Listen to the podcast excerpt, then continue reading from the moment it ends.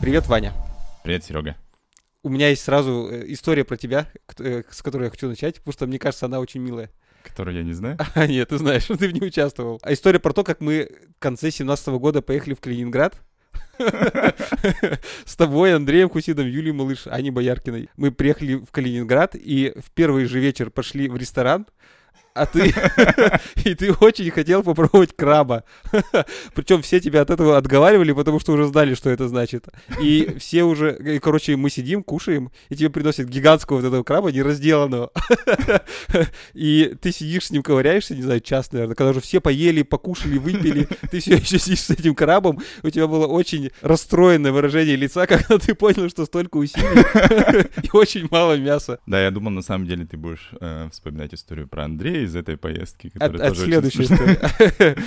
Там да, еще да. Про, на этом крабе же была фотография твоя с крабом, и потом Это... Надя Цветаева сделала классный стикер да, «Ваня, дай краба». Да, да, да. Там была хорошая маркетинговая история, ты открываешь во-первых, это Калининград рядом с морем, ты помнишь, да? Во-вторых, ты открываешь этот меню, там написано «Камчатский краб». Да, я помню, что вы меня отговаривали, по-моему, что он долго ехал с Камчатки, и, наверное, он не очень свежий. Но да, это был мой первый э, опыт э, разделывания краба, и там оказалось очень мало мяса. Э, я помню, что мы, по-моему, в далеком-в далеком детстве варили его в кастрюлях, и там было много мяса, и мы, по-моему, ели только мясо один раз где-то у бабушки или еще где-то. И вот я хотел э, восстановить те воспоминания, и, короче, э, ожидания не оправдались. Но Стивен мне недавно запулил вот это вот э, стикер очередной раз э, в Телеграме, да, Ваня Дай Краба до сих пор работает. А потом мы жили в гостинице «Золотая ночь». Это очень смешно. Про то, как раньше компания «Мира» ездила в командировки. Потому что Андрей сказал, Ире, выбирай самую дешевую гостиницу. И она была где-то в промзоне. И когда чуваки из Ultimate Guitar узнали, что мы живем в этой гостинице, сказали, вы нормальные, там вообще даже ходить нельзя по этому району. Слушай, мне нормально было, потому что я человек избалованный или даже измученный командировками. Э, в Москву, и мы там жили тоже нифига не в центре. Э, надо было добираться 40 минут, по-моему, на метро, и поэтому, в принципе, была у нас нормальная гостиница. Единственное, ты что-то не очень был в восторге от ночи со мной. От твоего храпа, да? Там еще Wi-Fi не работал в номере, и надо было сидеть в коридоре на полу, чтобы работать. Это я не помню, да. Я Но помню. это первый раз, когда я узнал, что я храплю. До этого жена, видимо, берегла меня. Видишь, какой я честный. Да. Ты сказал, что в детстве ты ел краба, что уже неожиданный факт про твое богатое детство. Расскажи вообще про свое детство. Ты один из пяти детей ведь, да? Да, я бы не сказал, что это богатое детство, но почему-то я помню этого краба. Может быть, это было крабовое мясо, я просто не, не в курсах, или это были крабовые палочки, но они варились. А ведь э, крабовые палочки, кстати, реально напоминают краба. Да, да, но они рыбные, насколько я знаю. Ты младшим был? Я был вторым. А, это означает, что повезло. у меня есть старший брат, у меня есть младший брат, у меня есть две сестры. То есть два брата, две сестры. Э, то есть все братья нормально устроились, у них есть два брата, две сестры, а сестры нет, у них три брата и одна сестра. Вот, сестры у нас э, двойняшки, они самые младшие, то есть сначала старший брат, потом я, потом младший брат, и потом уже сестры двойняшки. Mm-hmm. Видимо, родители хотели все-таки девочек, получилось не с первого раза, но зато оптом. У нас, на самом деле, это, по-моему, э, гены дедушки, э, что э, в этих генах появляются двойни. То есть у моей мамы есть двойни, у моей тети есть двойни, и у моего дяди есть двойни. То есть у нас пять человек было детей в нашей семье, а суммарно у дедушки было 13. И мы как бы очень любили встречаться, и у нас было довольно веселое детство, когда вот эта вся толпа собиралась у кого-нибудь, когда мы отмечали день рождения, поскольку у нас было много, мы старались встречаться часто и отмечать не только детские, но и взрослые дни рождения. Дети, естественно, друг друга занимали, это очень прикольно, когда все собирались, и до сих пор вспоминаю, мне, наверное, чем-то этого не хватает сейчас, потому что нет таких сборищ, но сейчас зато стараемся друзьями собираться. Ну, тогда у нас было очень веселое и дружное детство с братьями, сестрами, родными и двоюродными. А это правдивые истории? Такая легенда, которая знаю, что в больших семьях старшие братья всегда такие выполняют почти роль отца с младшими. Там нянчатся, учат чего-нибудь. Я не знаю, это как бы хороший опыт или не очень, но мое детство было довольно самостоятельным в том плане, что когда у нас родились сестры, мне было, по-моему, то ли 7, то ли 8 лет, мама довольно быстро вышла на работу, это означало, что если я учусь во второй смене, мама работает в первую смену, ну и брат, соответственно, тоже второе, то мы с утра сидим с ними, а им еще меньше года, то есть мы их должны там покормить, помыть жопу и все такое, особенно когда они ревут, ты вообще не знаешь, что с ними делать, а тебе всего 8 лет, у меня сыну скоро будет 8 лет, и я его за ручку через дорогу вожу, да, а там ты как бы сидел с этими маленькими, они у нас еще очень маленькие родились, по-моему, на месяц или на два раньше, ну, короче, не очень маленькие были. И ты вот как-то вот этого ребенка... Ну, я научился очень хорошо пеленать. Помнишь, вот в детстве, когда пеленали, чтобы ребенок лежал, как это, кукла и не шевелился. Вот это у меня хорошо получалось. Покормишь, э, за ними присмотришь, мама придет с работы, ты пошел в школу, и все норм. А тебе это как-то помогло, когда ты стал отцом? А, я думаю, мне кажется, у меня довольно как бы был нормальный опыт, и меня там ничего не смущало. Разница все-таки в периоде очень большая. Либо тебе там было 8 лет, и как бы до 10 они уже как бы трехлетние, либо тебе 30 с чем-то, когда у нас родился Миша, и там было 8. Ну, то есть больше 20 лет опыт, наверное, забывается все-таки такой. Но я не боялся. Я боялся там первые несколько ночей, когда э, Маринку с Мишей привезли домой. Я привез и он кряхтел по ночам, я ее будил все время и говорил, посмотри, что с ним, посмотри, что с ним, я переживаю. вот, но с точки зрения там пеленания и смены подгузников и помыть попу, никаких проблем. Подгузники вообще вывозят. Тогда ты же знаешь, что было? Вот эта вот марля, которую стирать надо. Не было стиральной машины, и ты вот в этой фее два стираешь, а потом отжимаешь, а потом сушишь. Так себе experience. Ну, нормальная школа жизни. А ты тоже хочешь много детей? Или нет у тебя такого? Как у дедушки 13? У дедушки 13 внуков. В общем, я не готов уже. Я сначала хотел, но у нас дети появились поздно, э, и я понимаю, что вот эти вот первые годы жизни ты должен инвестировать очень много своего времени, и самое главное, у тебя будет меньше сна. В общем, я не вывезу. И супруга, наверное, тоже мы не вывезем. То есть сначала я думал, что это будет весело, э, но я понимаю, что моей энергии не хватит. Расскажи про детство. Э, вы ты в деревне жил или в городе? А, мы жили в городе, а, поменяли, по-моему, несколько квартир. Долго жили, не очень долго жили на Письянке, это в сторону аэропорта. Туда ездили. Вы в своем доме жили? Нет, это был новый поселок, папе папа там недалеко работал, ему дали, судя по всему, квартиру. Или, ну, короче, у нас там была квартира, мы там жили. И мы там жили, пока младшему брату не исполнилось, наверное, года два. Потом мы уехали на Крахаля. Вот. Отличный район. Да, отличный район. И я даже... Единственное воспоминание, которое у меня есть вот э, с Песьянки, это как я там гонял на маленьком двухколесном велике по всей этой песьянке там с братом, и никто, соответственно, за нами не следил. И как мы по утрам э, с мамой или с батей ездили э, в садик на этих э, автобусы, которые лазики, или как они называются, такие полукруглые. И помнишь, там надо было отрывать абонементы и крутить вот эту да, вот да, штуку да. вообще. Вот это, это я помню мое как бы, единственное, почему я ездил, наверное, в этих плотных автобусах. У нас не было деревни, у нас была дача. Про дачу тоже интересные воспоминания. Мы каждое лето ездили туда.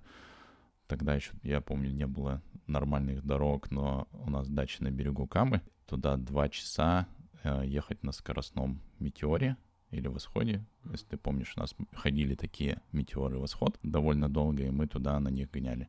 А можно было 6 часов фигачить на, на Москве.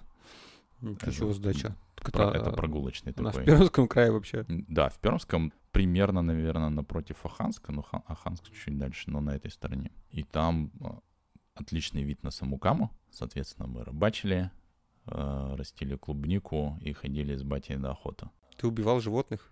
Я, по-моему, нет. но может быть, да. Но мы ходили э, в основном э, на дичь, то есть на летающую, либо в поля, либо э, на утку.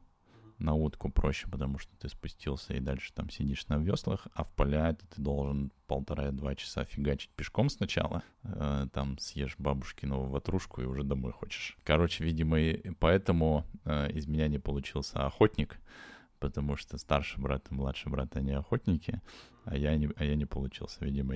Ходить далеко не мое оказалось. Но, но было прикольно, когда ты идешь по лесу, слышишь какой-то шорох, останавливаешься, напрягаешься, смотришь на отца, потому что у него обычно ружье висит на плече, и он его очень классно скидывал, прицеливался и куда-то стрелял. Ты куда, что, почему, ничего не видел.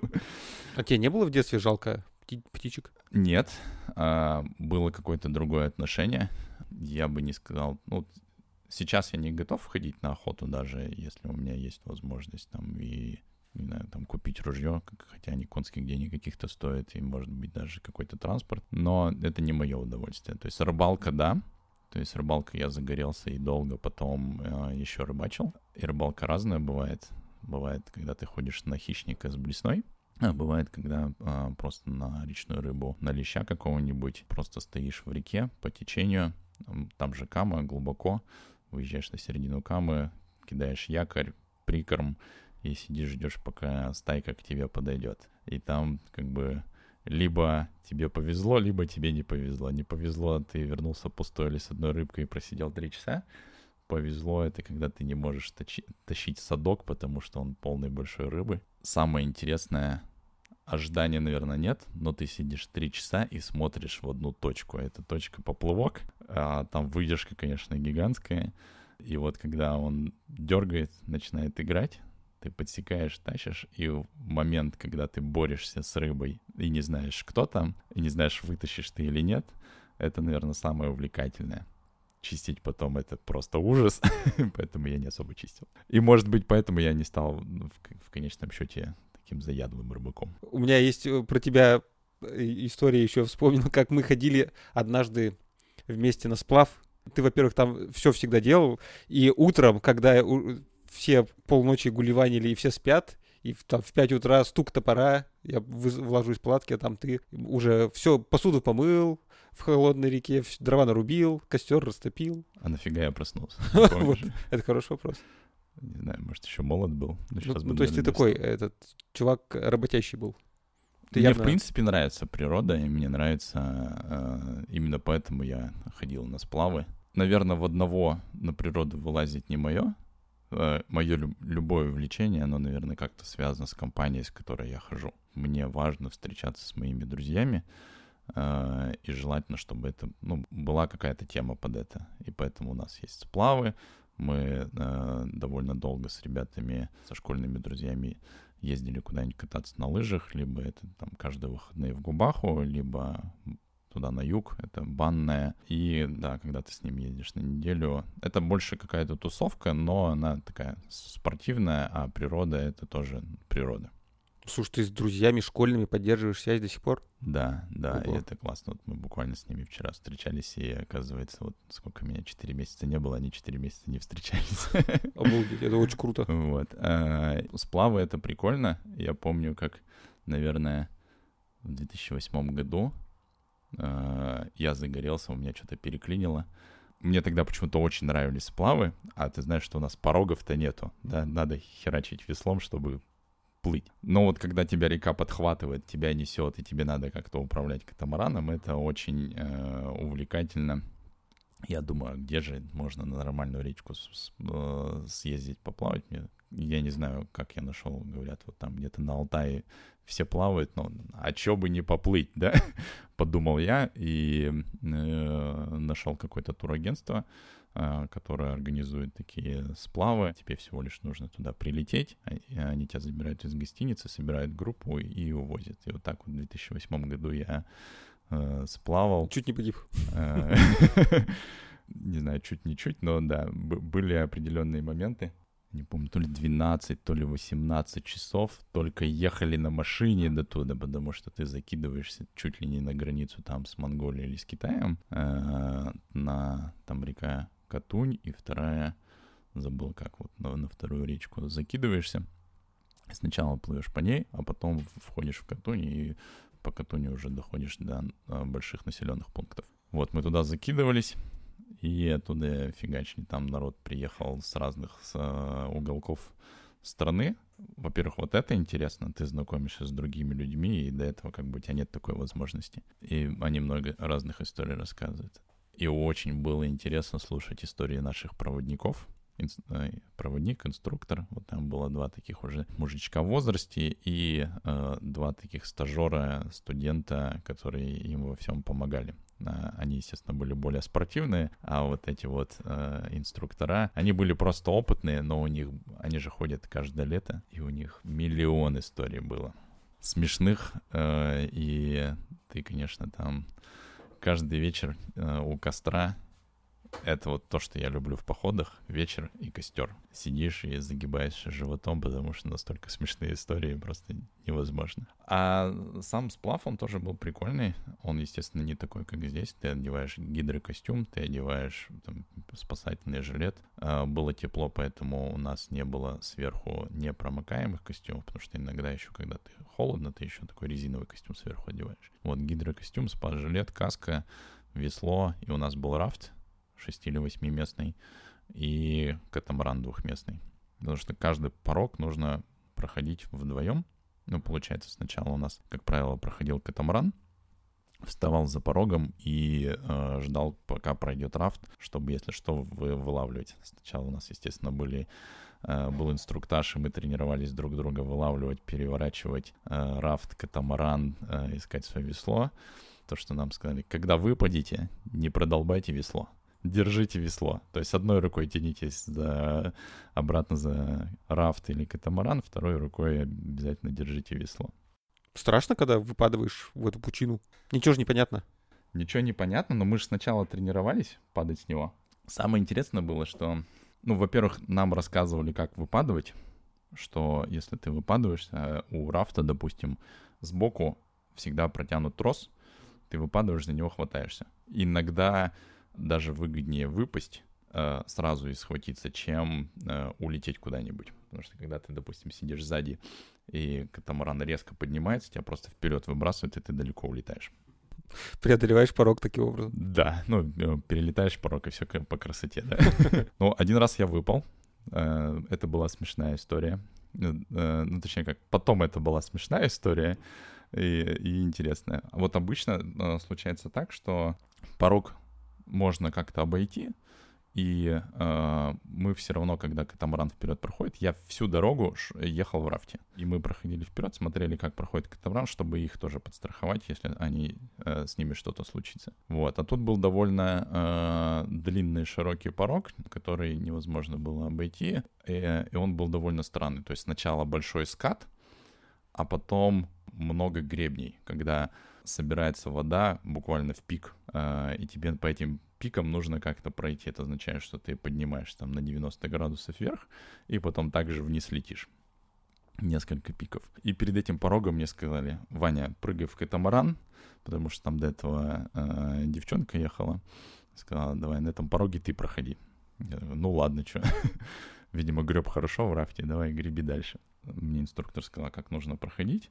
Самое главное, когда ты э, поднимаешься на этот пик, э, тебе нужно веслом э, за него захватиться. Ну вот как ледорубом ты хватаешься за, за э, гору, за лед. Точно так же тебе веслом нужно за него упираться, чтобы и катамаран обратно не вывалился назад, и ты удержался. Все нормально, мы пошли, прошли скат, заходим как мне рассказывают люди, которые стояли снаружи и снимали издалека. Э, видят, что мы прошли скат, заходят на один пик, все нормально, два человека, потом э, катамаран снова поднимается один человек, потом катамаран поднимается снова два человека. Как ты случилось, вот. Фильм «Довод». А они не видели, что внизу происходило, потому что у них там только пики видели из-за воды. Первый пик нормально прошли, второй пик проходим. Видимо, я ногами как-то не очень хорошо захватился.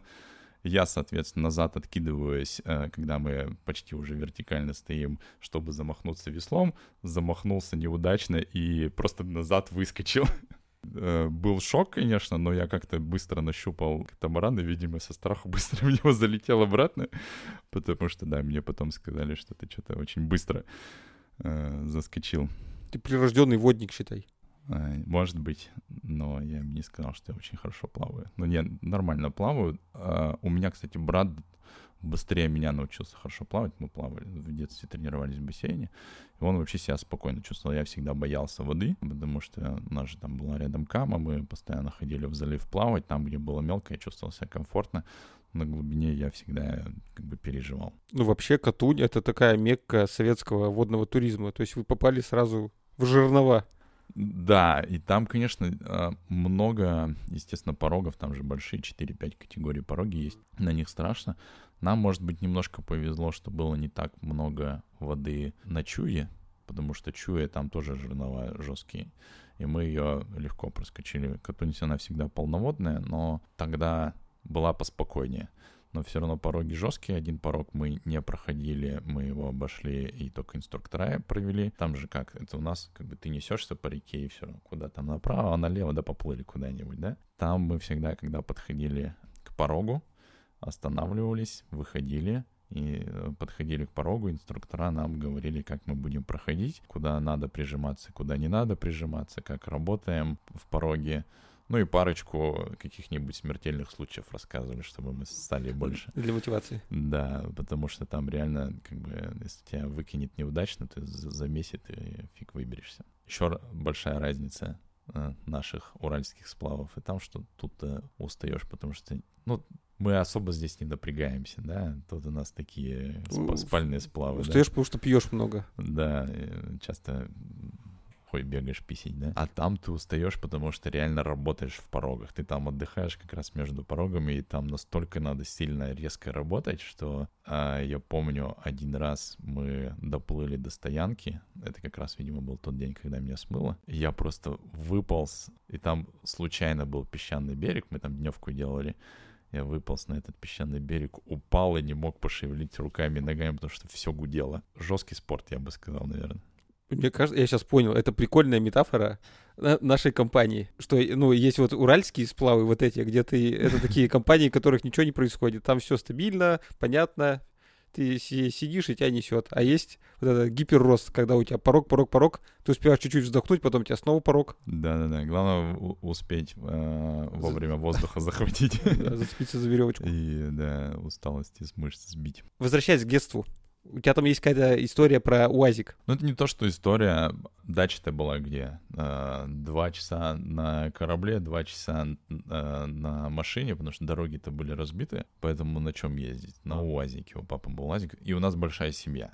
Да, в маш... маленькую машину не запихаешь, поэтому как-то повезло, папа где-то нашел э, УАЗик-буханку, вот у нас был УАЗик-буханка, а до этого у нас был такая маленькая машинка, которую делали на запорожском заводе, Луазик, по-моему, и там стоял за прошки даже двигатель. Я не знаю сейчас. Это которая инвалидка еще называется? Нет, не она? Она очень похожа, но не инвалидка. Но очень такой маленький, маленькая, маленькая. Мы на ней как-то даже ездили. Я помню, один раз ее там засадили. Я тогда очень маленький был. Вблизи дороги же нет, нормальный. Засадили, и потом батя тащил нас, меня на плечах, по-моему, до дачи, а потом на следующий день как-то трактором ее, по-моему, доставал. Э, вот, с тех пор мы ездили на УАЗике. Понятно, что машины, наверное, тоже не новые, ни черта были. Наш УАЗик вообще, по-моему, был переделанный из э, грузового УАЗика, то есть кабину потом сверху варили. И запчастей не было, и иногда они ломались. Один раз у нас накинулся движок, мы его ремонтировали, и что было прикольно, все же делали своими руками, то есть тогда даже сервисов сильно распространенных не было, денег не было. Папа работал там, где э, был свой ангар, можно было загнать машину, и ее разобрать. Короче, мы разобрали этот двигатель, и со старшим братом мы ходили с ним то ли по, по выходным, по-моему, туда, э, расфигачивали весь двигатель, чтобы там снять головку, достать клапана и все такое. С тех пор я знаю, как внутри двигателя реально выглядит. Э, было прикольно. Ты весь в масле, весь в бензине, но, но, но это прикольно. Это такое время, когда ты, с одной стороны, с семьей, С другой стороны, батя тебя учит реальным вещам. Советская как... лего. Да-да-да. Э, ты точно подметил, у нас не было лего, но вот это было классный experience. Ты еще рассказывал мне, что ты однажды работал с батей. А, это, наверное, вообще там про, про первые деньги. Твой первый миллион. Мои первые 100 рублей. Не, это было 500 рублей, по-моему. Ну, тогда это почти миллион был. Я же еще учился в школе, по-моему, и летом пошел подрабатывать. У меня, по-моему, два опыта. Один на стройке э, мне помог дядя, потому что он был прорабом да, прорабом. У него не было, было несколько строек. И есть, по-моему, первый лицей на Леонова, и мы там строили выходы из подвала. Я, по-моему, месяц все работал, но это было жестко, потому что ты с утра приходишь и начинаешь либо херачить, э, раздолба, раздалбывать кирпичную стену, либо из подвала лопатой выкидывать какой-то мусор, либо замешивать бетон. И у меня просто к вечеру ничего не работало. Я помню, на третий день я лопату поднять не мог. Э, но тогда я заработал свои 500 рублей и взял их в путешествие на теплоходе. И второй experience, когда, да, помогал э, бате, потому что он э, работал, э, бурил тогда на тот момент уже скважины, и вот надо было ездить на объекты и э, бурить скважины. Я помогал ему, э, он тоже помог меня позвал, потому что ему нужен был помощник, ну и как бы там зарплату тоже за это заплатили.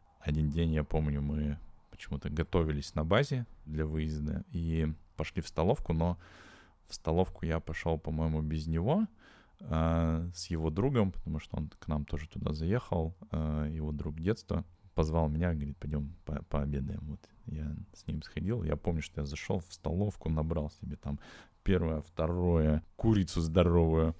По-моему, потратил там все деньги, которые за день зарабатываю или вообще за все отъелся от пуза, вернулся и понял, да, что какой-то не очень бюджет не складывается. После этого как бы пересмотрел свой подход к, по, к, к походу в, в столовку вроде столовка, но ты там реально оставляешь столько денег. Ну, раньше больше негде было.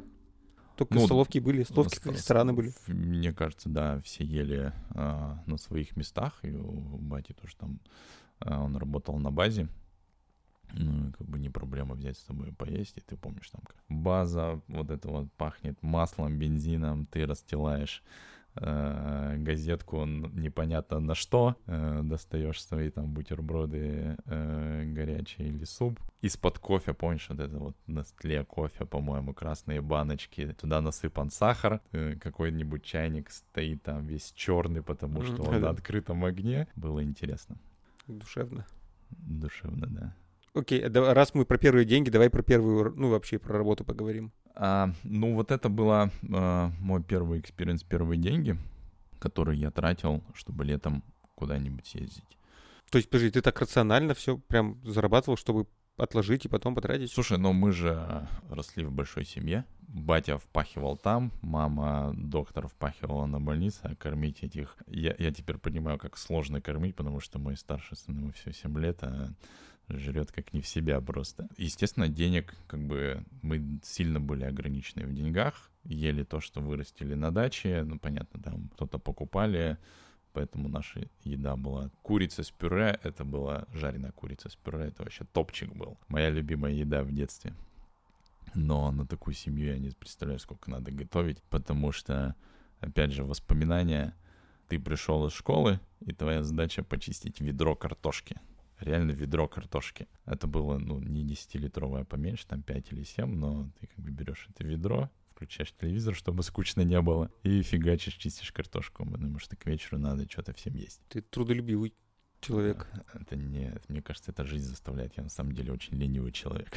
Поэтому, да, старался летом что-то найти. Естественно, там родители как-то э, стимулировали, помогали, потому что два года, по-моему, я летом ездил на теплоходе. У нас в школе была банда, и мы играли все вместе в «Что, где, когда» или что-то подобное. Я опять забыл, как это называется. А, Ring, наверное. Brain Ring, да. И что-то там в победителях были довольно часто. Это нас увлекало, и мы как победители потом э, ездили на теплоходе.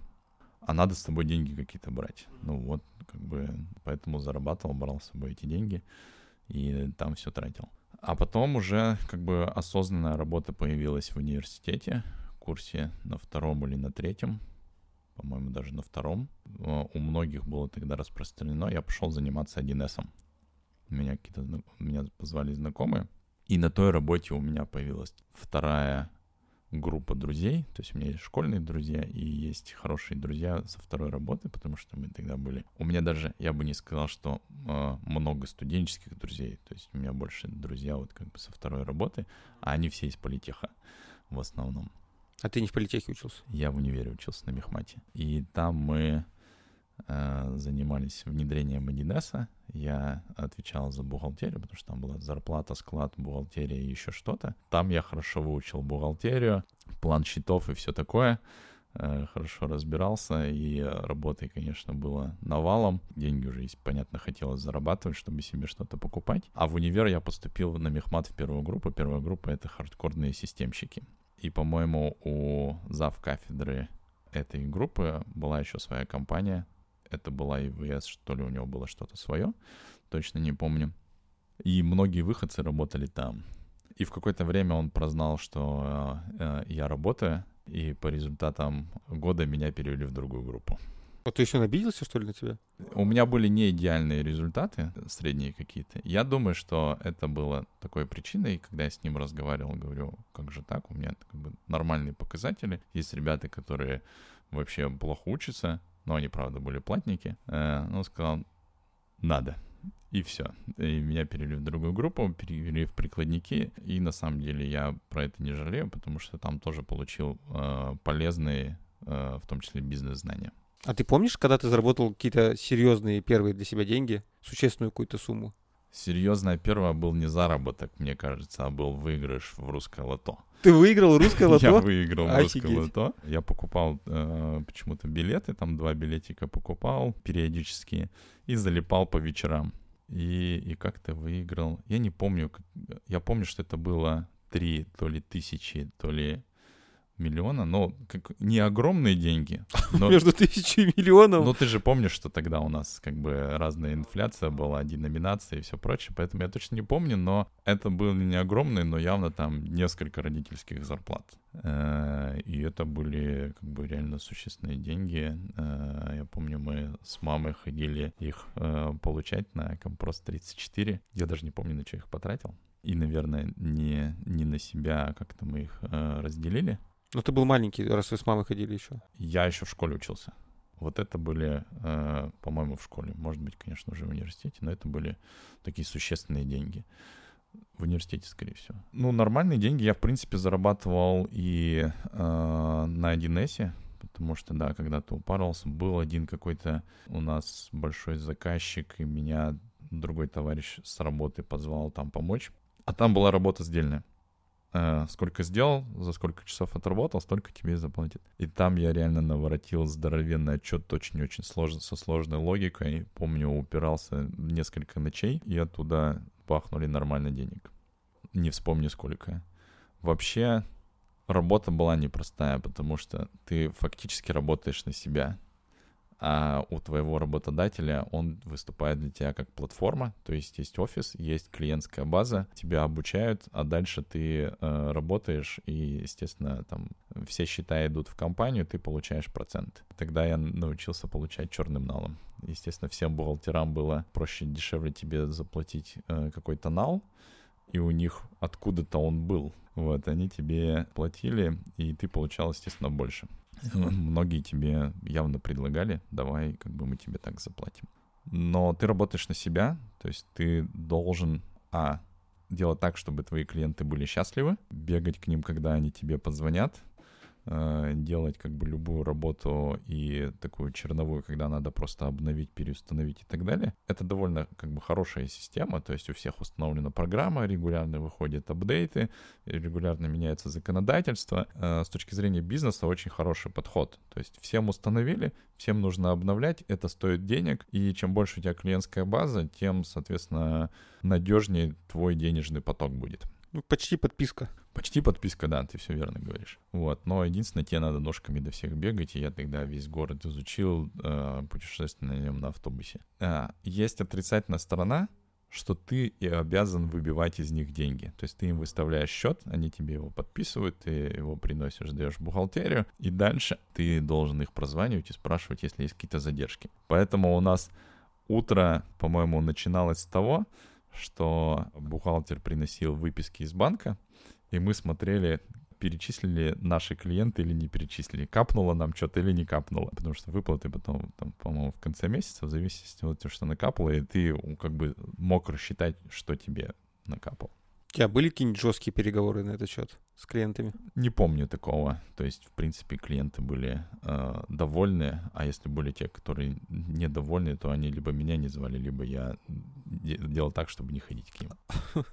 Чтобы их не стало.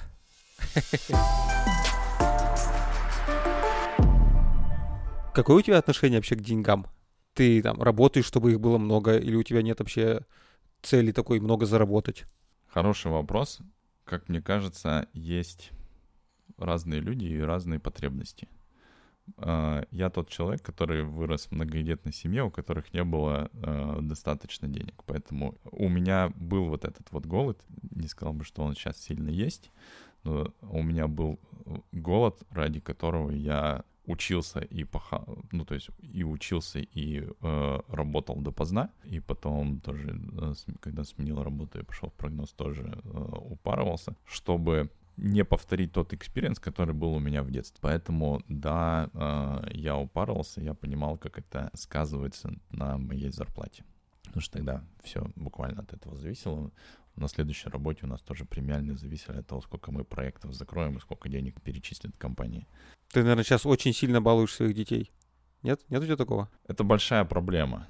То есть я явно понимаю, что многих стимулирует к успешности то, что у них есть голод какой-то. Это может быть голод натуральный к деньгам, к нехватке чего-то. Э, это может быть голод к интересу, и это другой голод. Я постоянно как бы мучаюсь, как сделать так, чтобы у моих детей тоже этот голод присутствовал, чтобы они понимали ценность денег, они понимали, э, зачем родители работают, что себе могут позволить, что не могут позволить, и как они в будущем будут проецировать свой голод на э, свои достижения. Я не скажу, что у меня есть хорошее решение к этому. Я до сих пор не нашел какой-то золотой середины. А у тебя еще не было такого, мне кажется, вот судя по твоему детству, что когда ты начал зарабатывать какие-то деньги и не надо было делиться условно с братьями и сестрами, ты начал себе все покупать в безумных количествах. Типа, у меня вот этого никогда не было, хочу. Не было у тебя? Нет. Какой-то святой человек. Я до сих пор себе не позволил Xbox или PlayStation. Но купил их сыну, нет? Нет ну, не знаю, может быть, если бы я жил один. Точнее, как я один раз купил и не играл. Мало играл, потому что надо было лицензионные игры, я много работал, и, короче, что-то не пошло, это, она была быстро устарела и не работал. А хотел купить, потому что у нас в детстве каким-то образом родители нам на Новый год подарили а вот это вот Дэнди, 8-битные э, игрушки. Мы упарывались и играли в них всю ночь. Вот это воспоминание э, сохранилось, и опять хотелось, видимо, повторить этот опыт. И потом, когда выходили новые версии PlayStation и всего прочего, я все, все хотел купить. Но моя игромания, она закончилась еще в университете, то есть, наверное, в университете. Тогда вот появились первые PC, все играли там в Doom, потом в Counter-Strike, потом еще во что-то. Э, и я немножко поиграл, и потом просто уже некогда было, почему-то перестал играть в общем. Мне кажется, для тебя просто это не способ поиграть, а способ побыть вместе с, там, с близкими людьми. Как раз игры, может быть, нет, потому что ты первые игры, они были не сетевые, ты играл в одного, я помню, я играл в стрелялки и гонки. Гонки у меня получались хорошо, но тогда экраны были очень плохие. Меня после нескольких часов игры начинало тошнить, э, и меня это не очень увлекало. Но вот эта вот э, какая-то мечта меня до сих пор грызет купить Xbox. я не покупаю, потому что, с одной стороны, я персонально понимаю, что вот как бы я буду играть раз в месяц, наверное, и супруга говорит, что это как бы не те инвестиции. Супруга меня реально э, в этом плане направляет в правильную сторону, потому что когда начали появляться деньги, я их начал направ... направлять в э, те истории, которые мне как бы хотелись глобально. Например, своя машина. Поэтому первые нормальные деньги, вот как раз первая хорошая премия прогнозе у меня ушла на машину. Потом э, я взял ипотеку и выплачивал ипотеку. Вот, поэтому жена, когда жени, женилась, когда женилась на мне, она параллельно женилась на ипотеке. Э, но моя женитьба — это тоже хорошая инвестиция, потому что мы сразу начали довольно хорошо откладывать и выплачивать ипотеку и мы ее довольно быстро выплатили. То есть мы жили в ее квартире, мы ее сдавали, э, я зарабатывал, быстро, Конечно, быстро, быстро, быстро э, выплатили, чтобы как бы вот эти вот базовые потребности, которых у тебя никогда не было, машина, квартира, э, улучшение уровня жизни с точки зрения там выехать из хрущевки и чтобы как бы э, растить семью, потому что мы, как только поженились, мне кажется, мы, наверное, даже женились, потому что хотели детей. А, и понимали, что, наверное, в Хрущевке как-то не очень, а пока я как бы вкалываю, езжу в командировки, зарабатываю деньги, и сейчас самое то э, попробовать там взять еще ипотеку и, ну, как бы следующую, и улучшить жилье. Тем более, я-то выгоднее женился, это она женилась на ипотеке, а, а я женился на человека, у которого уже есть квартира. Угу, а, то есть, красавчик. Я вообще, да, в этом плане. Удачи на каждом шагу, я бы сказал. Понятно, кто тебя в люди-то выбил. Так и есть, да. Как у Стинга. Про PlayStation. Скоро, на самом деле, Новый год. Мне кажется, тебе пора уже себе позволить и порадовать. Прикинь, ты будешь играть, сидеть с сыном, рубиться во что-нибудь. Я не уверен, что он сильно готов, но может быть. Пока... Любой мальчик с рождения, мне кажется, готов. Он часто играет, смотрит планшет, мы стараемся это максимально ограничивать, потому что большое увлечение, плюс у него и так сейчас сильная нагрузка с точки зрения учебы. Он еще и датский, наверное. Ой, это голландский. Голландский, да. Учит. Не Deutsch. А как он правильно? Дач. Дач, о господи. Они обижаются, если говоришь Deutsch. Я об этом не знал, мне э, кто-то вчера, по-моему, про это рассказал. Deutsch — это немецкий, Дач — это голландский. А как ты вообще, как у тебя с этим с, позволить себе? Ты позволяешь себе вообще какие-то... Иногда, Кажется, да. что ты все время работаешь, работаешь и весь такой. А вот поэтому у меня и случаются такие какие-то всплески. То есть я поехал на сплав, потому что уработался, и мне хотелось адреналина. Вот реально адреналина. И от этого есть классные воспоминания отдыхать с семьей сейчас это тоже тяжело. Ты не, не сильно получаешь отдых, и я не умею это делать, потому что за детьми нужно постоянно смотреть. Но, допустим, когда мы, по-моему, в прошлом году, в прошлом сентябре были э, в Сочи, я как бы семье сказал, мне надо закрыть гельштальт, э, спрыгнуть с 200, с 200 метров, джампинг сделать. Вот, и они, бедняги, меня там ждали, потому что я записался на определенное время, а проторчал, наверное, часа два. Э, Что-то они там долго готовили свои резинки, 10 раз их перебирали, перематывали. Э, я был как раз в первой группе сильно переживал, что, не дай бог, что-нибудь они там неправильно мотают. Но лучше я подожду. Я, наверное, в тот момент больше переживал не про то, как я прыгать буду, а то, что там семья уже ждет меня больше часу, и, наверное, они как-то все уже расстроены, что я так долго. Тебе понравилось? Как это было? Э, тебя быстренько прикручивают, э, ты же там садишься в кресло, а как к стоматологу, и тебя начинают сматывать с разных сторон и параллельно что-то говорить. И я не уверен, что я понимал, что они мне говорят, потому что уже как бы одно место сжалось, а, и второе, э, когда ты подходишь к краю, там же реально вот как бы дорожка в никуда, и она довольно узкая, а тебе ноги связали, и ты идешь так по миллиметру. И главное вниз не смотри. Я говорю, как вниз не смотреть? Я не понимаю, куда ступать. Не смотришь, тебя э, водить начинает. Но э, мне все-таки сделали нормальный инструктаж. То есть я запомнил, допустим, что смотри вперед, чтобы лететь э, параллельно земле, а не быстро там головой вниз улететь держать спину, э, раскорячить руки. Вот, поэтому как бы меня не пришлось толкать, э, наверное, как некоторых. И у них прикольно сделано, что, ну, во-первых, сам инструктор, он очень уверенный, спокойный, он тебя спокойно ведет, а он стоит-то совсем там на носочках буквально на этом обрыве. Не знаю, как он стоит, я бы там Может, у них потяжелел. Большая даже. текучка. Вот. Может быть. Может быть. Но, а там как бы много народу сидит, ждет, тоже переживает. Они либо будут прыгать, либо просто пришли со второй половинкой, чтобы посмотреть, как они будут прыгать. И инструктор говорит, ну что, поддержите Ваню. И там все такие у И ты чувствуешь вот этот вайб. Ответственность. Э, ну, не ответственность, а больше такую поддержку, вайб. Э, или ну, то же самое, когда ты, допустим, там в толпе или на конференции на какой-нибудь. Ты вот это чувствуешь, это тебя заряжает. Он такой там, давай считаем. 3, 2, 1 э, вылетаешь вперед, смотришь вперед, руки в стороны и э, ласточкой улетаешь. Было быстрее, чем я ожидал. То есть там есть определенный момент свободного падения, а есть долгое время падения, когда растягивается резинка. И она уже не такая, потому что как только тебя резинка начала чуть-чуть тянуть, ты уже как бы разворачиваешься головой вниз, ну то есть голова все равно вперед улетает уже не те ощущения. Но потом все равно она же очень долго э, растягивается, чтобы все плавно было. И вот этот вот момент, когда внизу почти сухая река, камни лежит, и до сих пор помню какую-то ветку, и ты к ней приближаешься, это прикольно. Все, тебя потом быстро достают, э, отстегивают, и я оттуда убежал, потому что меня ждали. Было прикольно. Это то, что я себе позволяю, потому что прыжок, ты знаешь, там тоже не особо дешевый. Угу. А из такого опыта, что бы ты еще хотел попробовать?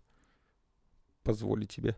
Эм, погонять на спортивной машине на... Э, на треке. На треке, да. да. это круто. Вот, э, хочу погонять, потому что ты знаешь, что мы тут на картингах гоняем. Я, в принципе, люблю рулить. Э, мы здесь периодически компанией э, выбираемся на картинге и соревнуемся с пацанами.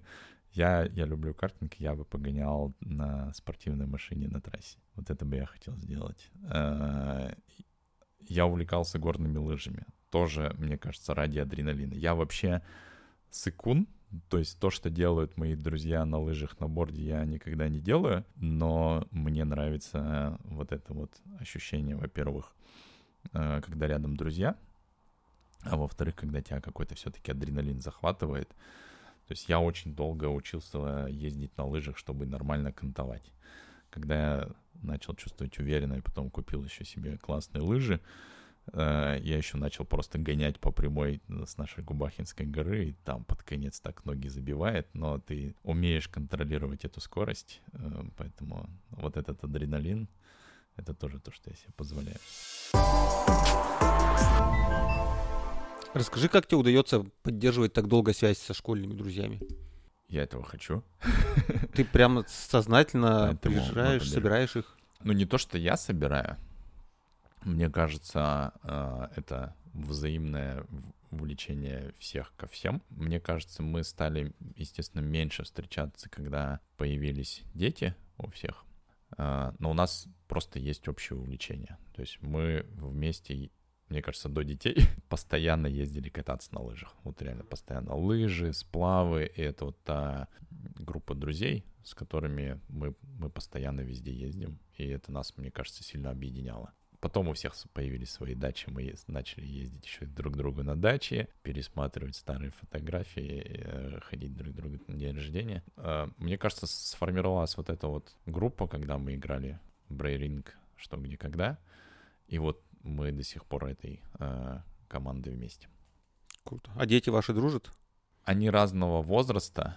Мои меньше, наверное, их знают и дружат, но когда встречаются, они, естественно, играют. Но это, наверное, то, что меняет и почему меньше встречаемся, потому что у детей все равно основная э, комьюнити, как это по-русски, не знаю.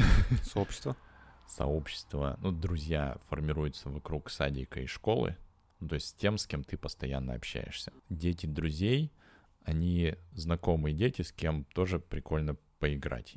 И, допустим, я сейчас вспоминаю, у кого из моих друзей есть пацаны, потому что э, он у нас пацан. Э, да, у Вани Панькова тоже есть Кирилл. Он, по-моему, чуть постарше нашего Миши. И вот они, да, они находили общий язык, постоянно играли. Но вообще э, у нашего, допустим, друг был садичный лучший друг, садичный друг. Вот они с ним играют. Ну, то есть мы когда с друзьями собираемся, естественно, дети забуриваются. Когда они уже более-менее самостоятельные, там, три плюс года, они, они увлекают себя сами. Короче, мы э, пару лет назад ездили с тобой в детский поход с детьми я тогда впервые увидел твоего сына. Во-первых, он очень крутой. Я помню, как до сих пор, как он бегал очень радостный и по всему лесу и мячик пинал. Просто это был такой восторг у него от этого мячика. Он мог часами бегать и выпинать один. И еще он очень на тебя похож, просто вообще как будто маленький Ваня Демшин. Вот вы просто уменьшили, и вот Ваня Демшин. Да, это правда. Он действительно на меня очень похож. И вот как бы все, кто видит его первый раз, это точно подмечают, или когда видит его постоянно, но потом видит меня и сразу говорит, да, понятно, в кого он, он похож не только внешне. Как бы то, что он может в одного бегать, играть мячик, это для меня сюрприз. Это, может быть, был тот момент, когда я куда-то там отъезжал, и он остался с вами, и там бегал в одного. Но вообще дети, они такие, они требуют постоянного внимания, и он до какого-то момента сам играть вообще не мог. То есть либо папа, либо мама, либо баба, либо деда пошли играть со мной. Мне нужен какой-то партнер. Ты говоришь, что он похож не только внешне. Чем он у тебя похож? Ты замечаешь какие-то черты характера уже у него свои? На этой работе в мире я, мне кажется, научился познавать себя и осознавать себя. И э, когда ребенок стал расти, я вот явно вижу э, свои черты характера поведение, все вот это я, я как бы меня с одной стороны как бы некоторые вещи смущают, но я понимаю, почему, откуда у него это. И именно поэтому я, наверное, его как бы не знаю, больше больше принимаю. Каких-то моментах не не злюсь, я понимаю, откуда у него это. Я вижу себя. Я э, не уверен, что я его могу как-то в нужное русло направить, поменять, научить или еще что-то, потому что я не знаю, как еще не совсем понимаю, как менять самого себя, а, но я реально вижу в нем многие моменты, э, которые, допустим, ему, как он реагирует на определенные вещи, что ему может мешать, э, и это вот явно мои гены, не знаю откуда. То же самое супруга, наверное, про себя больше замечает. Э, допустим, у них вся семья, ну, не знаю, вся не вся, но любят сидеть так, чтобы ноги под себя э. И вроде как бы ты ребенка ты этому не учишь, да? И он раз точно так же э, ведет себя буквально с детства, как научился сидеть, э, точно так же. Или э, она когда спит, э, когда я уезжаю куда-нибудь или она, ей нужно одеяло там между ног засунуть, чтобы, не знаю, чувствовать какой-то комфорт, безопасность или еще что-то. И вот старший точно так же. Его никто этому не учил.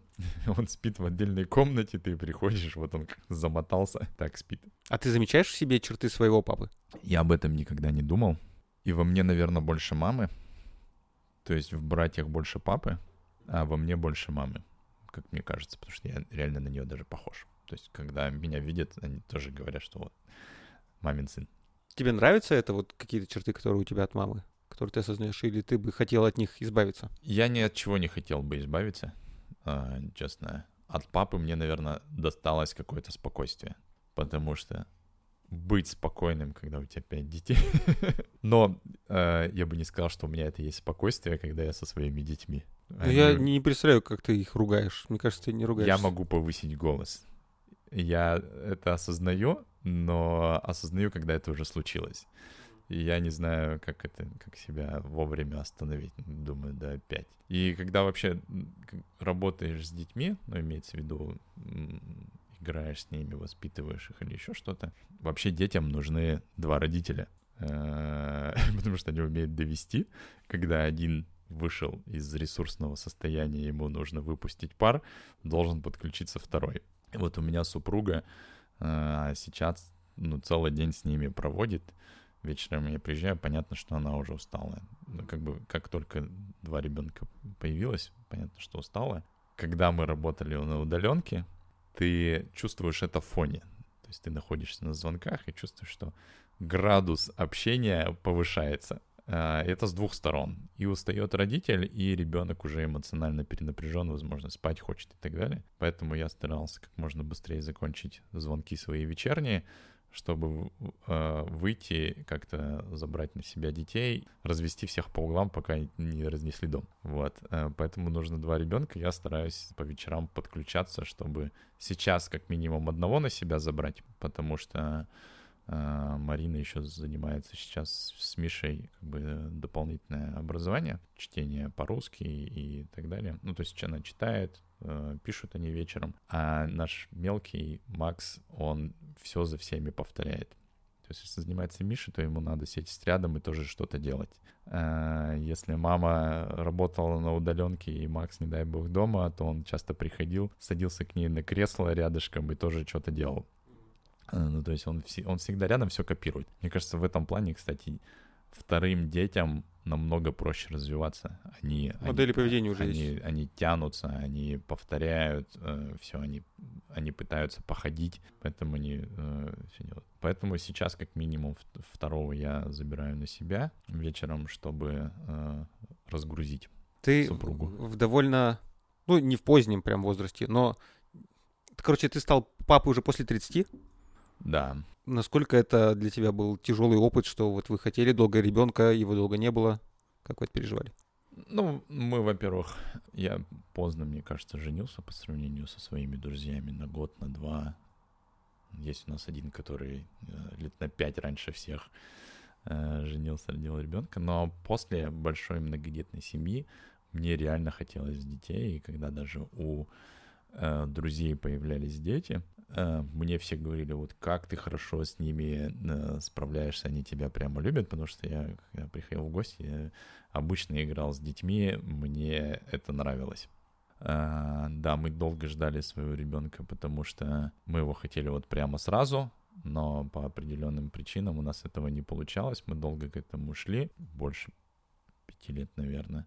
И вот все случилось, он у нас растет в пузе, мы все такие довольные, там слушаем, как он пинается, э, пытаемся щекотить его э, за пятки. Ближе там к концу срока что-то пошло не так, и поэтому он у нас родился на, на два месяца раньше. Это было довольно стрессово, потому что, по-моему, супругу уже увезла скорая э, до этого за день, а я был там у нас э, в доме за городом. Она мне то ли позвонила, то ли написала, что по ходу, по ходу дела все. Я быстро смотал котомки и э, поехал ночью к ней. А когда приехал, э, ее, по-моему, то ли ее еще слушали, то ли, да, по-моему, ее послушали. Э, точнее, не ее, а ребенка. То есть там сначала слушают, в каком он состоянии, и говорят, все, надо доставать. И увезли в операционную. Понятно, это долгожданный это стресс, я не знаю, что будет, потому что слишком рано. Э, сижу в этой в девятке в родильном доме. С, рядом с эти, эти пакеты стоят, которые вещи супруги привез. Мне кажется, за ту ночь я довольно сильно посидел, потому что я очень тревожно переживаю любые такие э, опасные, тревожные моменты. Особенно, когда ты ничего не можешь сделать. Да, и ты ничего не можешь делать. Ты вот в безвыходном состоянии. Ты вот как бы сидишь и не знаешь, что делать. Потом пробегает доктор с каким-то одеялом. Ты сидишь опять тоже не знаешь, что делать. Потом я даже не помню, что первое случилось. Супругу вывезли или меня позвал доктор. А, сказал, пойдем посмотришь на сына. Оказывается, в одеяле был сын. Вот. И я прихожу. Доктор а, умеет интригу повесить. Да-да-да. А он в, в инкубаторе, то есть недоношенных детей размещают специальный инкубатор, где поддерживают там э, температуру нужную, э, нужное освещение. И это был настолько маленький э, комок э, со сформировавшимися ножками, ручками, э, глазками, но он реально был настолько маленький, потому что я же помню как бы своих сестер маленьких, да, а тут, не знаю, буквально с размер твоей ладошки, чуть больше. И да, это было сильно переживательно. Меня, по-моему, даже дали возможность там ему то ли пятку потрогать, то ли еще что-то. Вот, ну потом пришлось еще переживать, ну как бы тут непонятно, да, насколько он э, его вытянут, потому что его надо там как-то кормить со шприца или еще как-то. Но, по крайней мере, в, в сознании дышит, э, все хорошо. Супругу тоже там всю располосовали, э, достали. Сначала положили в палату, а потом на следующий день ее, по-моему, еще раз резали, что-то неправильно зашили. Короче, да, ей досталось по самое не хочу. Второго мы пошли делать не сразу. У нас был большой стресс, э, ну, то есть долгожданный ребенок, мы переживали много там травмирующих моментов, супруга долго восстанавливалась. И мне кажется, вот это сильно сказалось на наше отношение еще к самому ребенку. Я до сих пор, мне кажется, сильно за него переживаю. И вот это переживание ему, наверное, как-то передается не только от меня, но и супруги. Он у нас очень осторожный, э, боится всего нового. Мне кажется, это напрямую наши, это мои гены, плюс э, ее, наверное, тоже. Э, плюс э, вот такое вот отношение к ребенку, когда ты за него переживаешь. Ты не всегда это передаешь как бы голосом, вербально или еще как-то, но ребенок точно это чувствует, и он чувствовал еще это в животе, когда был у мамы. И я сейчас с собой прямо борюсь. То есть я его в некоторых моментах останавливаю в некоторых моментах как-то неосознанно сержусь на него. Я это осознаю, но не понимаю, откуда идет и как это останавливать. Реально, я его во многих вещах останавливаю. Когда он бегает, прыгает, это же ребенок, это все естественно, а он у нас еще такой громкий, ну просто казалось бы, после многодетной семьи ты должен быть, ну вот просто вот этот шум тебе все равно на него должно быть. Но при этом у нас мама и папа были ужасно спокойные. Они на нас никогда, мне кажется, не кричали. То есть все не понимают, как они в принципе с нами выжили. Еще говорят, что у них дети были идеальные. Мне супруга говорит, что все врут. Я не идеальный. Э, а кого как бы родители спросишь, лучшие дети, все. Ну, мама всем так говорит, ну, понятно, дети же. И почему-то дома я вот этот вот шум мне тяжело дается. То есть я когда домой прихожу, мне уже хочется как бы в тишине побыть. И там дети радуются, э, бегают, прыгают, играют. Ради этого момента ты в том числе домой бежишь, потому что ты зашел. Они слышат, что э, ты зашел, бросают все, бегут к тебе, папа пришел, обнимается. Э, лучший момент, когда ну, дома с детьми. Второй лучший момент, когда ты спишь, выспался, и вот когда ты выспался, и они к тебе прибегают обниматься. Никогда в 5 утра не тебя будет обниматься, а когда ты выспался. Вот, потому что это у меня была мечта, когда я ждал ребенка, что вот дети будут расти и по тебе в кровати ползать, и вот ты будешь такой довольный. Когда это случилось, я не очень был счастлив, что они по мне ползают про спокойствие и честность. У меня есть история про то, как мы однажды с тобой ездили в Иннополис. Это была первая, наверное, такая большая конференция, где мы что-то прям, мы сняли автобус, везли big тачскрин, короче, какой-то э, странный опыт. Сусека проблема автобус. Да, вот. И мы туда приехали, и что-то ехали, долго все устали, и надо было все делать, собирать стенд и потом идти на препати, чтобы там со всеми общаться а вы подошли такие, а мы поехали в Казани пиво пить. И я что-то так, прям, э, что-то я переживал, потому что я там был ответственный за все это, стал на всех ругаться, и ты мне в какой-то момент, когда я прям уже совсем разошелся, сказал очень спокойно, типа, а ты что решил, что ты тут главный? И я так сначала, типа, оп, а потом понял, что реально, а что я переживаю? И в итоге все хорошо стало. И мне кажется, вот эта история очень хорошо, ну, для меня, прям показывает, насколько ты спокойный, и при этом умеешь честно и как бы уравновешенно сказать правду в глаза. Что на самом деле довольно ну, такое редкий, редкое умение. Я Надо... бы не сказал, что я правду в глаза могу говорить. Я всегда это боюсь делать и делаю это максимально мягко. И недавно это осознал, что на самом деле мои ребята, с кем я работаю, могут от этого страдать, что я им вовремя не могу не сказать какие-то важные вещи про то, как они работают, где они могут быть стать лучше. Я не помню, сказал ли я тебе точно там, что вот этот главный, но я помню этот момент. Моя задача была отпустить ребят, чтобы они пошли в том числе делать нетворк, а мы с тобой, чтобы собрали этот стенд, потому что это тоже прикольно. То есть у них не было ожидания, что они приедут собирать стенд, и им сейчас вот как бы ожидание реальности, когда не совпадают, это всегда э, вызывает какое-то расстройство. У тебя тоже, наверное, в тот момент было другие ожидания. Вот, поэтому ты тоже был не очень счастлив с тем, что были разные планы. Вот, да, ну прикольно, собирали же стенд. Э, там еще другие компании тоже собирали стенд. Э, и вообще поездка нормальная.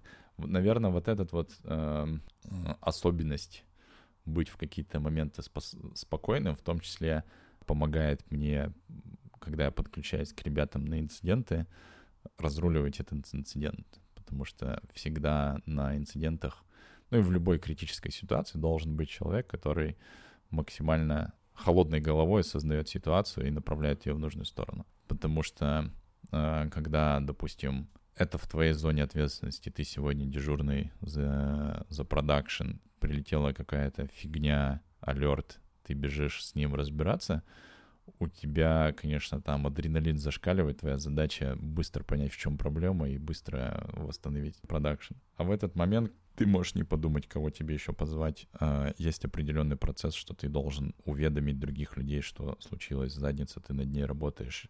Ты должен уведомлять о прогрессе. Если у тебя команда, тебе нужно распараллелить как-то работу, особенно когда ты инвестигируешь, исследуешь инцидент, в чем проблема случилась, тебе нужно в нескольких направлениях покопать. В одного это очень сложно делать. Когда ты э, смотришь на графики, разбираешь, ты тоже про все забываешь. Холодной головой посмотреть на ситуацию и подсказать ребятам, в какое направление двигаться, э, помогает, да. Может быть, это помогло и из воды вылезти, когда меня смыло. А тебе с самим собой насколько честным удается быть? И меняется ли эта честность с, со временем? Сложный вопрос. Мне кажется, это случилось, наверное, после того, как я в мире стал работать. До этого я не очень был... Вообще, мне сложно представить, что такое, наверное, быть с, самим собой честным. Даже не знаю. Как ну, это... ты, например, что-то делаешь плохо, и ты признаешься себе, что это действительно плохо, потому что ты сделал плохо. Ну, слушай, я всегда думаю, что я сделал какое-нибудь говно.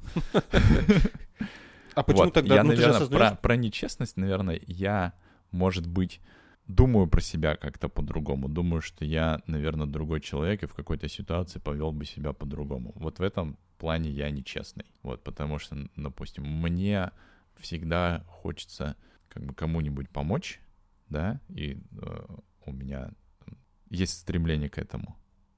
Но если будут в соседнем переулке кому-то бить морду, я, наверное, не побегу. Или, ну, короче, есть что-то, что меня останавливает, но я себе говорю, что, в принципе, я как бы сопереживательный человек и готов всем помочь, но на самом деле нет. На самом деле это мои, мое стремление, но не факт. Всем помочь Реально. невозможно. А ты сказал, что этот водораздел случился, когда ты в мир перешел. А почему так произошло, как тебе кажется?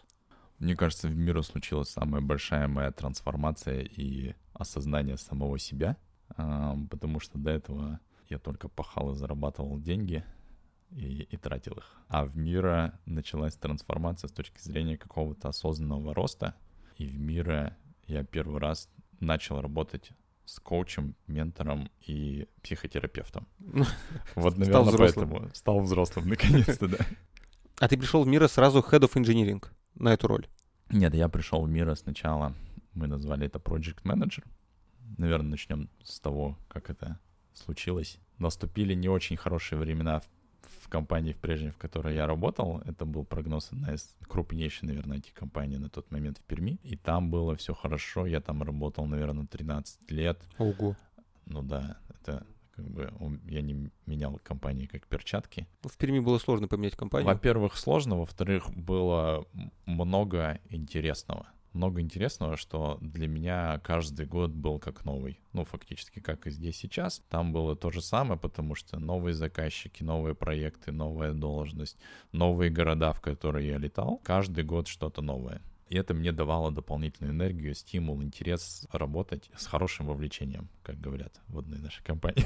Но э, когда что-то не то случилось, в первую очередь с финансовой стороны в компании, и компания начала затягивать пояса, э, для меня как менеджера был очень морально тяжелый год, потому что э, я отвечал за направление, по-моему, около 100 человек вместо того, чтобы фигачить проекты, зарабатывать деньги, мне пришлось быть кризис-менеджером, которому нужно увольнять людей. А у нас были задержки там зарплаты по два месяца, пол направления с ипотекой я в том числе. Никто не знает будущего, планов и всего прочего. С одной стороны, нужно каким-то образом удерживать талантливых людей, каким-то образом э, срезать э, затраты, э, в том числе э, ресурсов, то есть увольнять ребят, пытаться им как-то помочь и морально, и рекомендациями, и э, выплатами от компании, если это возможно.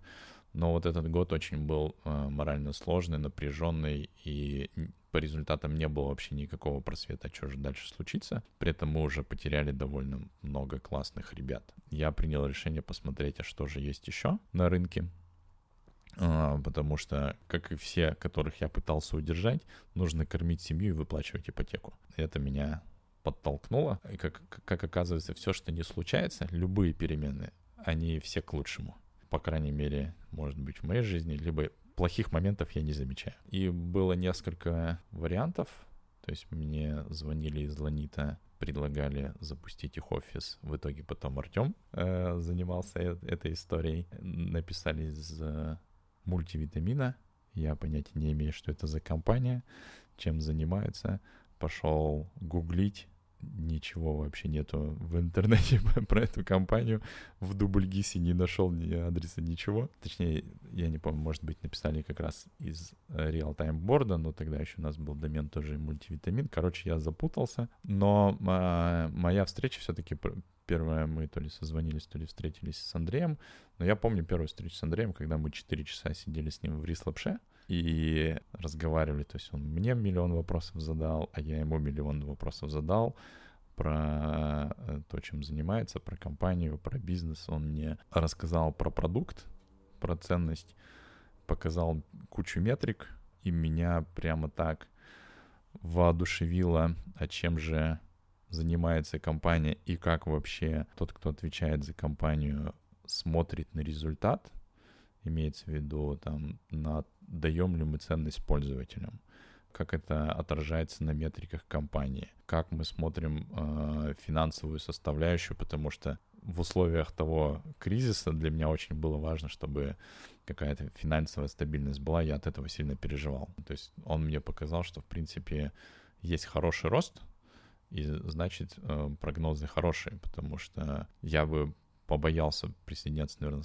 к стартапу совсем с нуля где нет никаких гарантий, что, допустим, через три месяца все может закончиться. Тут у меня э, была вера определенная, и та энергия, которая исходила от Андрея, как он болеет за продукт, за компанию, за пользователей, меня воодушевило, и я пошел делать тестовое задание, сделал тестовое задание, и меня позвали на собеседование. И тогда собеседование было, тебя закрывают в комнату, нагоняют еще 10 человек, и тебя все собеседуют. Это, ну, были большинство ребят, которые там были.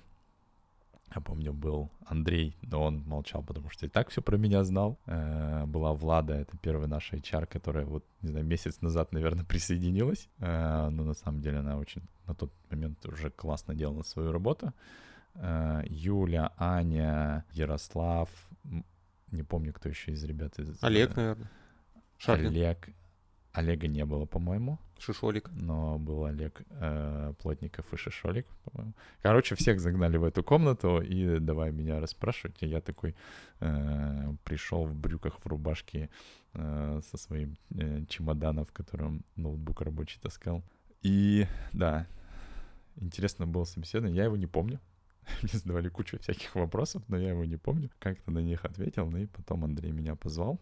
Решение все равно было сложно взвешивать. Я сидел, составил себе такую прямо матрицу за и против всего и вся, потому что финансовое предложение было меньше, а в условиях кризиса я как бы и так понимал, что тяжело. Но, с другой стороны, я понимал как бы Андрея, потому что компания, ей нужно выходить на финансовую прибыльность, это стартап, вообще из Перми, а прогноз на тот момент он взвинтил э, зарплаты, потому что ему тоже надо было делать проект.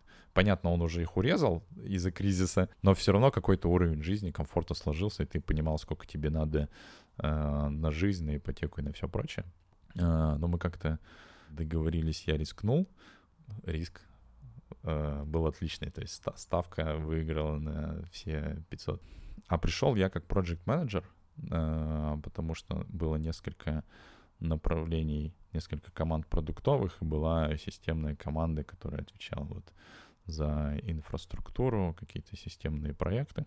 Вот Андрей э, попросил меня взять на себя эту команду. Как раз мы начали работать с Шишоликом, с Каликов, по-моему, уже тоже был, до меня пришел. И пару, Саша Демьяненко и пару ребят, э, и еще из инфраструктуры. И да, первая задача была сделать так, чтобы было поменьше инцидентов. Э, вот, и с тех пор э, мы начали расти. Так ты фактически тем же сейчас и занимаешься ведь, да? Да, да. Прикольно. Только на пару ступеней выше уже. Так и есть. Мне интересно, как э, ты рос, рос, ты стал в какой-то момент Head of Engineering. По сути, это воспринималось как CTO, потому что в компании выше тебя в плане инженерной иерархии никого не было. А потом компания дальше-дальше росла, и вот теперь ты уже не CTO, а теперь над тобой еще какой-то уровень или несколько. Как тебе все это удалось? Когда я присоединился, роль CTO вообще была у Ярослава. И Ярослав с парнями построили классную историю, которая во многом еще до сих пор живет маленькая команда стартап из Перми построила к тому моменту нормальный SaaS с нормальными практиками, э, не знаю, там, отказоустойчивости, релизов, обсервабилити, метрик и всего такого. Это была одна из причин, почему я пошел работать в real-time board мира сейчас, потому что я увидел, ориентируясь на, на пользователей и технические решения, которые мы практически никогда не делали в заказной разработке, потому что там у тебя нету такого количества пользователей, э, и обслуживание системы делается по-другому. А тут реально интересные инженерные задачи, как сделать так, чтобы вот этот здоровый продукт продолжал работать, и мне было безумно интересно этому всему учиться. То есть я пришел и с головой начал все это изучать. Но в то же время, как бы Андрей, как он любит, начал проверять, насколько резиновый человек. Понятно, на нем много всего висит. Ему это все нужно делегировать. И вот он все, что можно и не можно, на меня перевел. И, и работу э, с командой, и планирование. И к тому времени у нас были Э, уже какие-то security вопросы от наших enterprise кастомеров, то есть мне security еще на себя пришлось взять. Много всего, и да, мы начали расти. В какой-то момент я стал отвечать за весь инжиниринг, когда мы явно разделили направление инжиниринга и продукта. То есть э, Аня с Юлей взяли на себя продукт, два направления продукта. Я взял на себя инжиниринг, потому что э, нужно было в правильном направлении развивать технические решения, которые мы делаем. И я Андрею тут очень благодарен, потому что он всегда топил и всегда нас валидировал. А насколько, где мы бежим вперед, где нужно подстелить соломку, правильное ли решение технические мы выбираем. И я считаю, что он был ну, всегда меня направлял в нужную сторону и всегда в экзекутив команде был моим адвокатом. То есть, если мне с технической стороны нужно продавить какую-то историю, э, он всегда меня поддерживал. Это было очень важно, потому что есть разные компании, разные лидеры, и зачастую давайте херак-херак и в продакшн. Вот Андрей не тот человек он сугубо продуктовый, то есть у него есть вот такой вот строгий продуктовый вижен, но он понимает, что стабильность продукта и правильно выбранные технологии — залог э, долгосрочного успеха. Вот, то есть был э, э, а-ля CTO долго Ярослав, и он мне вот это все передал. То есть он в тот момент решил, что ему важ, важнее заниматься э, продуктовыми историями и не уходить от кода, а, а в тот момент единственное, что я делал в инженеринге, это подключался к инцидентам и на продакшене разруливал, как там потушить сервера, перезапустить сервера и все такое. Это единственная техническая вещь, которую я делал и мог делать, наверное, потому что я уже забыл, как программировать к тому моменту. К сожалению, это то, что меня постоянно гложет. И, наверное, любого инженеринг-лидера, когда у него нет возможности работать руками. Да, мы росли довольно сильно. И пока мы росли, проходила определенная трансформация, потому что это гиперрост. Тебе нужно постоянно заниматься тем, что ты не умеешь делать. А, и если ты этого не понимаешь, не осознаешь и не готов меняться, то ты тормозишь рост компании. И ты, наверное, представляешь, насколько постоянно приходится меняться Андрею, потому что он вырастил компанию от пяти человек до тысячи плюс, и это, не знаю, каждые полгода разная модель управления, разный подход к людям. Тем более, что одно дело работать с пермской компанией, с которым ты говоришь на одном языке, другое дело с международной и с разной культурой. Вот. А, быстро мы росли, кучу всего приходилось менять, и довольно быстро, по-моему, я не помню, может быть, даже в 16 или 17 году, с нами начал работать Шерли, наш коуч и ментор. И вот Андрей тоже мне предложил, говорит, давай э, Шерли наш ментор, он нам поможет расти. Я начал работать э, тоже с ним, это был мой первый персональный коуч, и работа была с ним непростая, я бы так сказал. Потому что мне от него важно было получить какой-то опыт, типа, а как справляться с этой ситуацией? Ну, именно менеджерский, как управлять людьми, как запускать определенные процессы. Поскольку он тоже был из инженеринга, для меня важно было это. А он э, начал работать со мной как с человеком, с моими э, софт-скиллами э, и начал меня менять. Какой-то момент был переломный, я даже не помню какой, когда я это все принял, потому что сначала было отторжение, даже помню, был какой-то звонок, он меня о чем-то спрашивал, пытался разобраться в какой-то ситуации. А мне все это казалось, что... То есть я пришел к нему с проблемой, он мне задает вопросы, а меня это начинает сильно бесить, и я не понимаю, почему. И это была моя какая-то защитная реакция, потому что я думал, что он пытается к чему-то меня подвести, чтобы меня обвинить. И когда ты, у тебя есть такое ощущение, ты начинаешь э, защищаться, раздражаться и так далее. Это было моя, мое неправильное представление, к чему он хочет подвести. Э, на самом деле его задача была разобраться в ситуации и понять, как мы совместно можем эту ситуацию исправить. Вот, возможно, это был один из переломных моментов, когда я начал э, осознавать, что как работают наши эмоции. Мы вообще с ним намного раньше начали работать про, про эмоции, э, как работают наши эмоции, как они влияют на наше взаимодействие с другими людьми и восприятие вообще реальности. Да, и после этого, мне кажется, начался более продуктивный рост.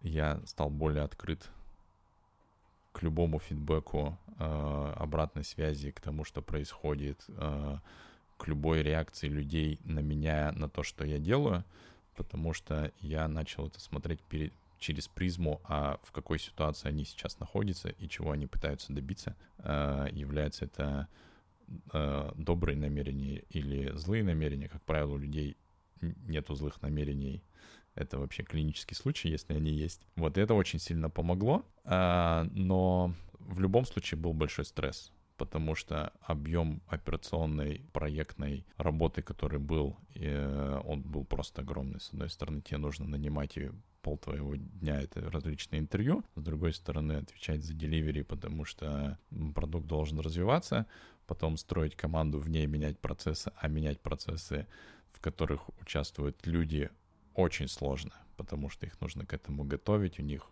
у половины команды будет отторжение, потому что что-то новое, мы и так вроде как бы нормально работаем. А, и это был огромный стресс, и ты понимаешь, что ты с этим не всегда хорошо умеешь работать, а зачастую для тебя это вообще новое, ты не знаешь, как это сделать. Поэтому это был не единственный мой коуч и ментор. С тех пор я начал искать больше проактивных знаний снаружи и опыта снаружи.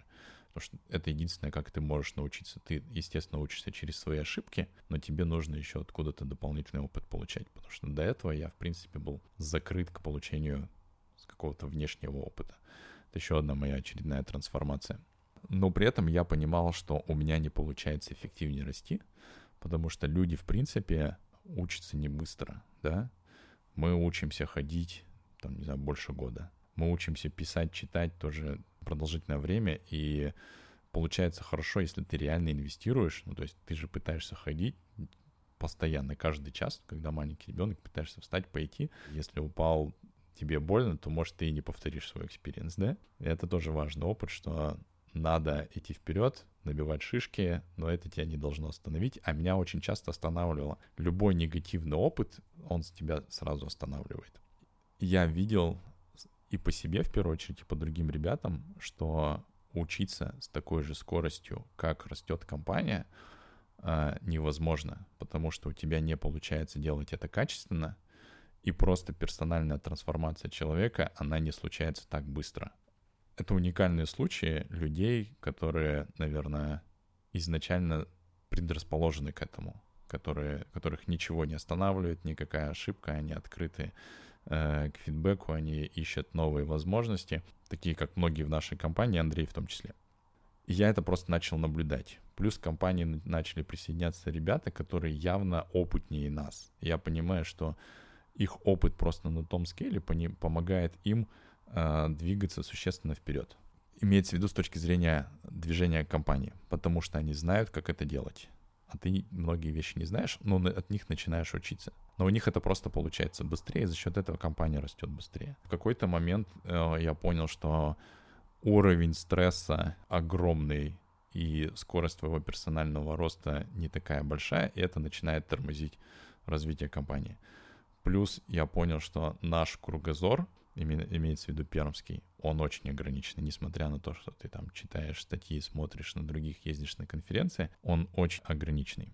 И потом мы поговорили с Андреем, он тоже поделился своими наблюдениями, мы поговорили э, с Широли, да, и приняли решение, что нам нужен еще один человек, который поможет нам пройти следующий скейл компании. Э, и начали искать э, нового хода, и это у нас заняло целый год.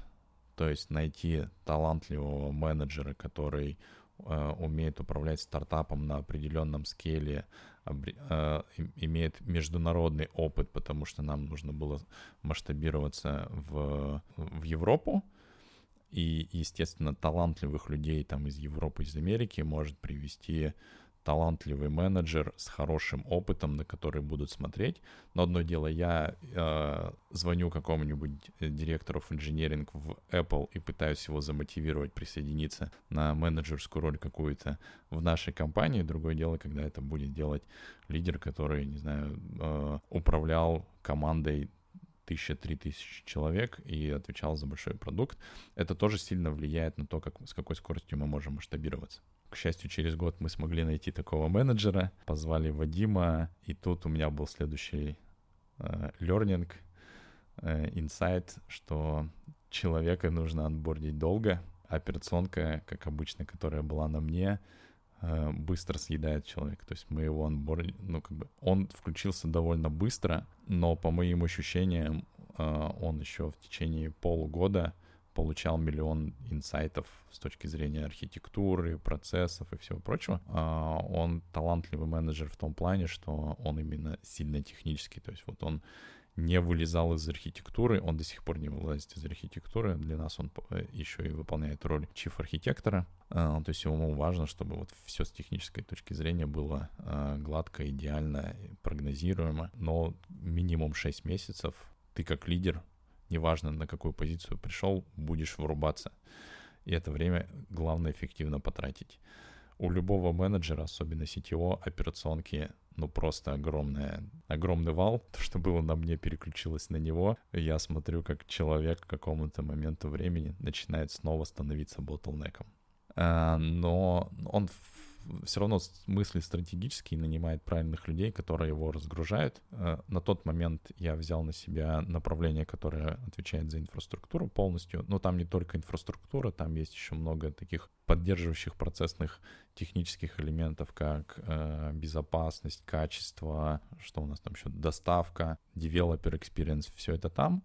Э, тоже область большая, и тебе, э, насколько ты там работаешь эффективно, зависит, насколько эффективно может масштабироваться инженерная команда. И Вадим сказал, что у него есть классный чувак, который на больших масштабах за это тоже отвечал, и он может мне помочь, давай мы его посмотрим.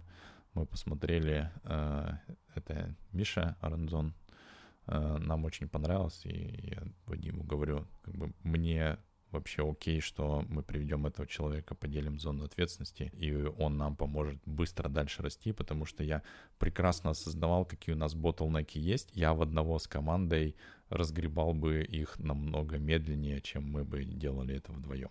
Вот так мы приняли решение, что у нас появится еще один человек, еще один мой менеджер. Но вообще, смотря на весь опыт быстро растущей компании и гиперроста, я понимаю, что, во-первых, люди не растут так же быстро, как компания. Это раз. И для многих а, есть своя зона комфорта, за которой они, им становится больно.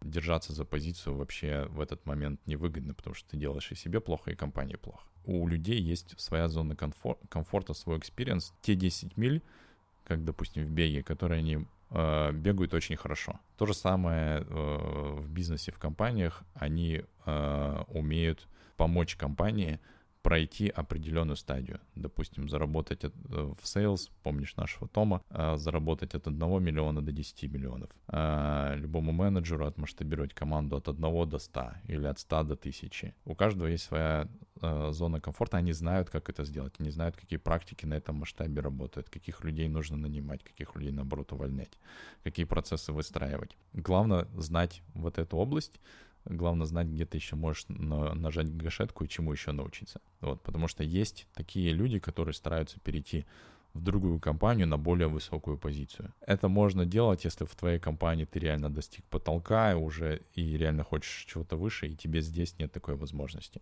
В нашей компании всегда была такая возможность, и, скорее всего, ты тормозишь компанию, а не компания тормозит тебя потому что у тебя реально есть возможности, но ты растешь не так быстро. Да, и вовремя привести человека, который тебе поможет пробежать следующие 10 миль, очень важно в таких компаниях, как наша, когда нужен быстрый рост, когда нужен правильные практики.